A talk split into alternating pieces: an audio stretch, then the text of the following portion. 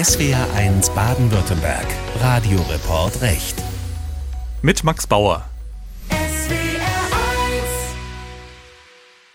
Wir haben in Deutschland also oft den Fehler begangen, nach Sündenböcken zu suchen, statt das zu tun, was Ibsen einmal genannt hat, Gerichtstag halten über sich selbst. Ich glaube, wir sollten, um ein Wort aufzugreifen, das kurz nach dem Krieg ein Schweizer ausgesprochen hat, wir sollten den Hitler in uns selber finden und erkennen, was Ursachen dafür war, dass diese ungeheuren, in der Geschichte einzigartigen Verbrechen geschehen konnten. Die Ursachen finden für die deutschen Verbrechen des Holocaust. Das war das Ziel des Frankfurter Auschwitz-Prozesses aus der Sicht des hessischen Generalstaatsanwalts Fritz Bauer. Vor 60 Jahren, am 20. Dezember 1963, begann in Frankfurt der Auschwitz-Prozess. Er dauerte fast zwei Jahre bis 1965. Und dieser historisch und gesellschaftlich so wichtige Prozess ist das Thema heute bei uns im SWR1 Radioreport Recht. Ich sage herzlich willkommen und zu Gast habe ich den Justizjournalisten und Autor Ronen Steinke. Hallo Ronen Steinke. Hi. Ronen, du hast ein Buch über Fritz Bauer geschrieben und in dem Buch spielt natürlich auch der Frankfurter Auschwitz-Prozess eine große Rolle und mit dem Mann hinter dem Prozess, mit Fritz Bauer eben, wollen wir auch unser Gespräch beginnen. Fritz Bauer war damals hessischer Generalstaatsanwalt, aber er hatte ja damals auch schon eine sehr bewegte Lebensgeschichte hinter sich, muss man sagen. Was für eine Lebensgeschichte war das? Ja, Fritz Bauer war ein Remigrant, also einer der Menschen, die ihr Leben gerettet haben, mit dem sie ins Exil gegangen sind und dann zurückgekehrt sind, freiwillig, um ein besseres Deutschland wieder aufzubauen. Und Fritz Bauer, der auch schon vor dem Krieg als Jurist, als Richter gearbeitet hatte, hat es also auf sich genommen, ausgerechnet in den Teil des Staates zurückzukehren, der am stärksten von braunen Seilschaften durchsetzt war, nämlich in die Strafjustiz. Und als jemand, der selber jüdisch war, als jemand, der selber NS-Verfolgter war, ist er dem großen Thema der NS-Verbrechen nicht ausgewichen, sondern hat gerade die Themen angepackt und dann damit gelebt, dass er eigentlich derjenige war, ganz oft, der das Schweigen gebrochen hat in Deutschland, der gegen große Widerstände in der Gesellschaft, aber auch in der Justiz, ja auch von seinen Kollegen um ihn herum, ähm, ja dafür gekämpft hat, diese Dinge vor Gericht zu bringen. Und er hat einmal gesagt, wenn ich mein Amtszimmer verlasse, dann betrete ich Feindesland. Da kann man ein bisschen eine Ahnung davon bekommen, was für einen ja, Kampfesmut es gebraucht hat. Du hast jetzt die Widerstände innerhalb der deutschen Justiz gegen die juristische Vergangenheitsaufarbeitung angesprochen. Dann ging es irgendwann doch los, zumindest mit den Vorarbeiten kann man vielleicht sagen, zu dem Auschwitz-Prozess. Da kamen aber auch viele Zufälle zusammen, habe ich auch in deinem Buch gelesen, wie es dann wirklich dazu kam, dass man genug Beweise hatte, dass man wirklich in die Situation kam, doch einen Auschwitz-Prozess in Deutschland durchführen zu können. Ja, also zufällig fielen den Strafverfolgern in Frankfurt Dokumente in die Hand, in denen die SS, die ja die Konzentrationslager betrieb, selber bescheinigt hatte, also mit Namen von, von Häftlingen, wer alles ähm, getötet worden war, unter fadenscheinigen Begründungen, also sozusagen auf der Flucht erschossen und dergleichen. Und das war so säuberlich dokumentiert, dass man damit relativ geringem Aufwand also nachweisen konnte, an welchem Tag wer ermordet worden war. Das war sozusagen der, der Einstieg in die, ja, ins richtige Strafverfahren. Aber ich glaube, was viel wichtiger ist, sich klarzumachen, das ist jetzt einmal ein Zufall gewesen, der ins Thema reingeführt hat, aber in dem Thema drin Verdächtige zu finden, ist nicht schwer gewesen. Die Ermittler, als sie in Frankfurt begonnen haben, denen fielen die, die ähm, Beweismittel nur so in den Schoß. Man muss sich vorstellen, die Veteranen waren damals noch zahlreich und aber noch gut vernetzt. Es gab Organisationen von alten Waffenbrüdern, die also noch gut im Kontakt waren, sich regelmäßig trafen, die sogar Zeitschriften herausbrachten, wo dann also zu runden Geburtstagen gratuliert wurden. Also es ist keineswegs da so wahnsinnig viel Geheimhaltung ähm, oder Geheimniskrämerei betrieben worden, sondern die Leute hatten einfach ja weithin auch gar kein Gefühl der Scham. Ein Beispiel, Oswald Karduk, der so einer der grausamsten Täter in Auschwitz war, der jetzt auf der Anklagebank saß, der war nach dem Krieg ein Krankenpfleger geworden und äh, wurde von seinen äh, Schützlingen, also liebevoll Papa Karduk genannt, weil er sich so aufopfernd um sie gekümmert hat. Also wir haben eine Gesellschaft vor Augen, in der ganz viele Menschen zurück in ein bürgerliches Leben geschlüpft waren und also nicht groß die Notwendigkeit sahen, ihren Namen zu ändern oder sich irgendwie zu tarnen. Lass uns mal anschauen, wie es dann wirklich im Prozess zuging. Eine große Rolle spielten, glaube ich, auch noch die vielen Zeugen. Zeugen, die den Holocaust überlebt hatten und die teilweise aus ja, vielen Ländern angereist sind. Was waren das für Menschen, die da noch dann nach ähm, Frankfurt gekommen sind? Ja, das waren Überlebende von Auschwitz und man muss sich vorstellen, was die für einen Mut gebraucht haben, um nach so vielen Jahren nach Deutschland zurückzukehren. Also Menschen, die das alles hinter sich gelassen hatten, deren Wunden so allmählich vernarbt waren nach ein paar Jahren, die vielleicht die schlimmsten Albträume überwunden hatten und die sich dann bereit erklärt haben, für die Sache der Aufklärung, der Strafverfolgung ja, wieder in die Vergangenheit zu blicken und äh, ihren Peinigern von einst gegenüberzutreten. Und diese Menschen, viele von ihnen jüdisch, haben in Fritz Bauer, dem ja, Initiator des ganzen Prozesses, jemanden gesehen, dem sie als einzigem eigentlich vertrauen konnten. Also sie haben da in diesem unheimlich schwierigen Umfeld in Deutschland diesen Fritz Bauer, der auch jüdisch ist, der auch gelitten hatte, der, dem sie alles zu verdanken haben, eigentlich diese Aufarbeitung, dem haben sie eigentlich mal einen Besuch abstatten wollen bei der Gelegenheit und wollten am Rande des Prozesses einmal hin und ihm sozusagen die Hand schütteln und Fritz Bauer hat sie dann abgewiesen. Was ein ganz bitterer Moment ist äh, für ihn selber.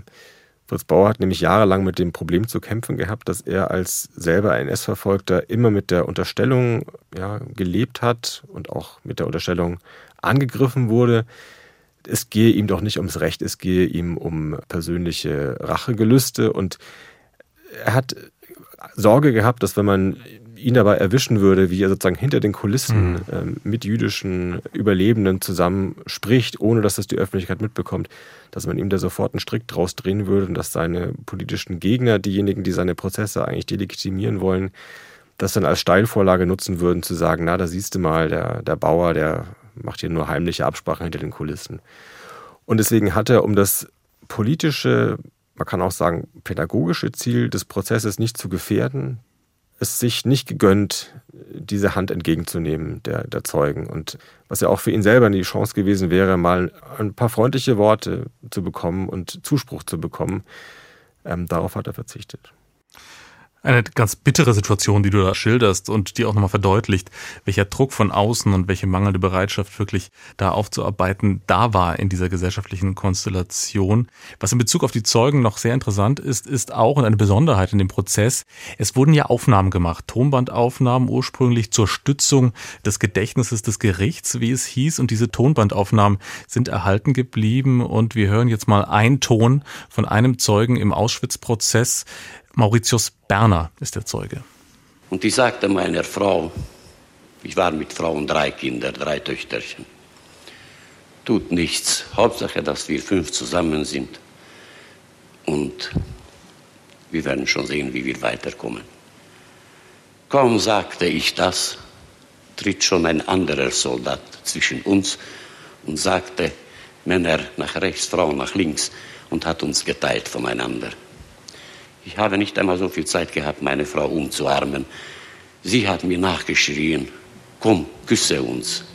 Vielleicht aus irgendeinem Fraueninstinkt war sie, der, hat sie eher gefühlt, was für eine Gefahr auf uns droht. Das war der Zeuge Mauritius Berner vor dem Frankfurter Auschwitz-Prozess.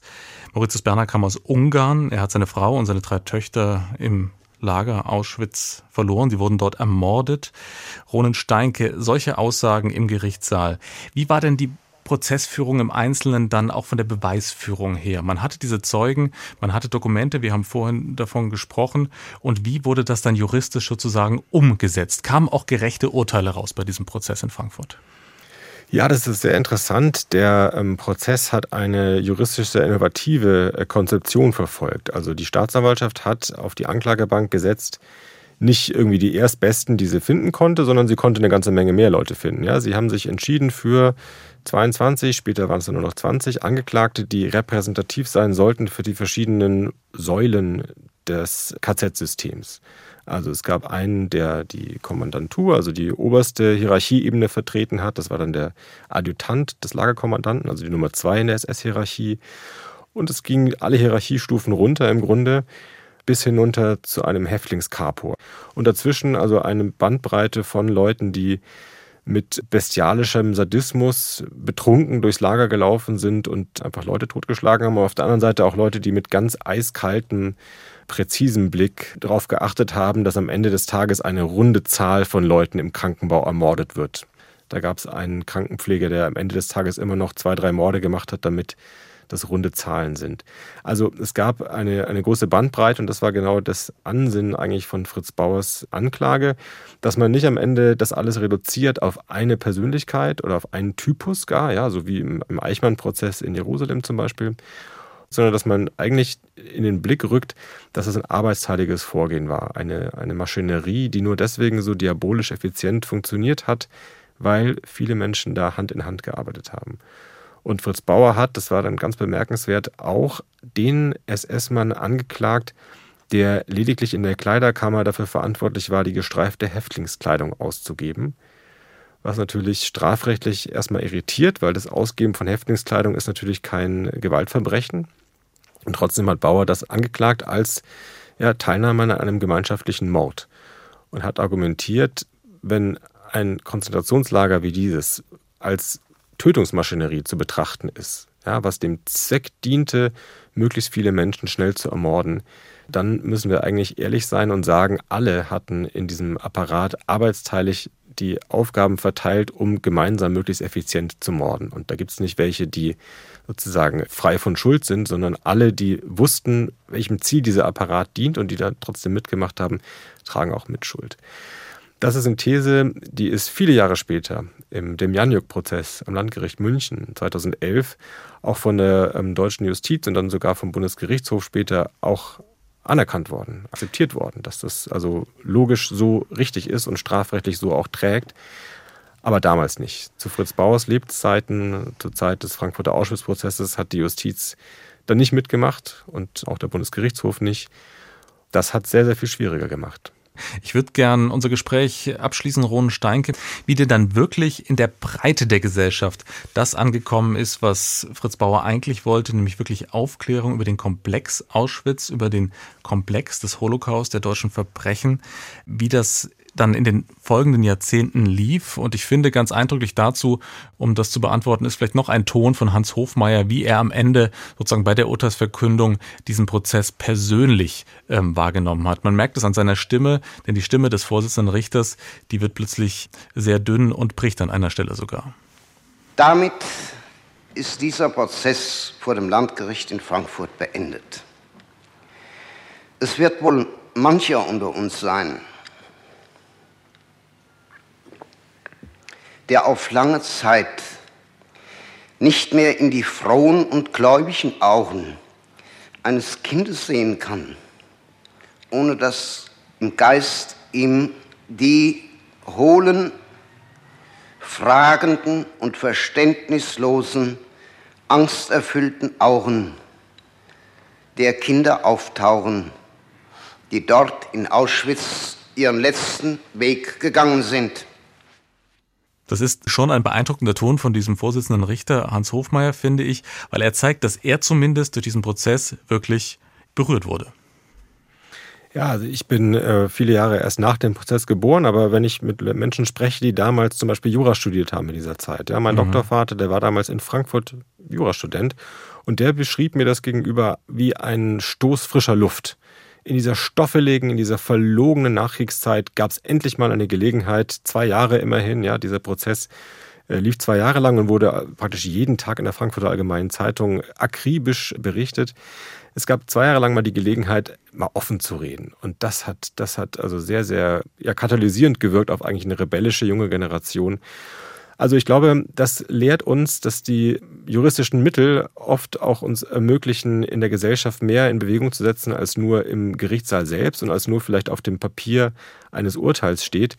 Mit dem Urteil selbst war Fritz Bauer, der Ankläger, äh, nicht zufrieden. Der war enttäuscht darüber, wie milde die Strafen ausfielen. Später gab es auch noch mehr Grund zur Enttäuschung, weil die Strafen natürlich, so milde sie waren, noch nicht einmal die wurden ordentlich abgesessen, sondern ganz oft gab es dann so ganz äh, nachsichtige, vorzeitige Entlassungen.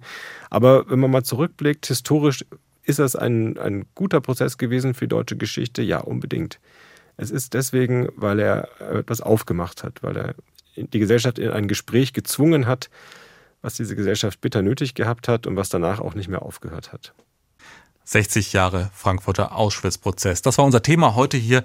Ich sage ganz, ganz herzlichen Dank an Ronen Steinke für die Analyse und die Einschätzungen. Danke, Ronen. Gerne.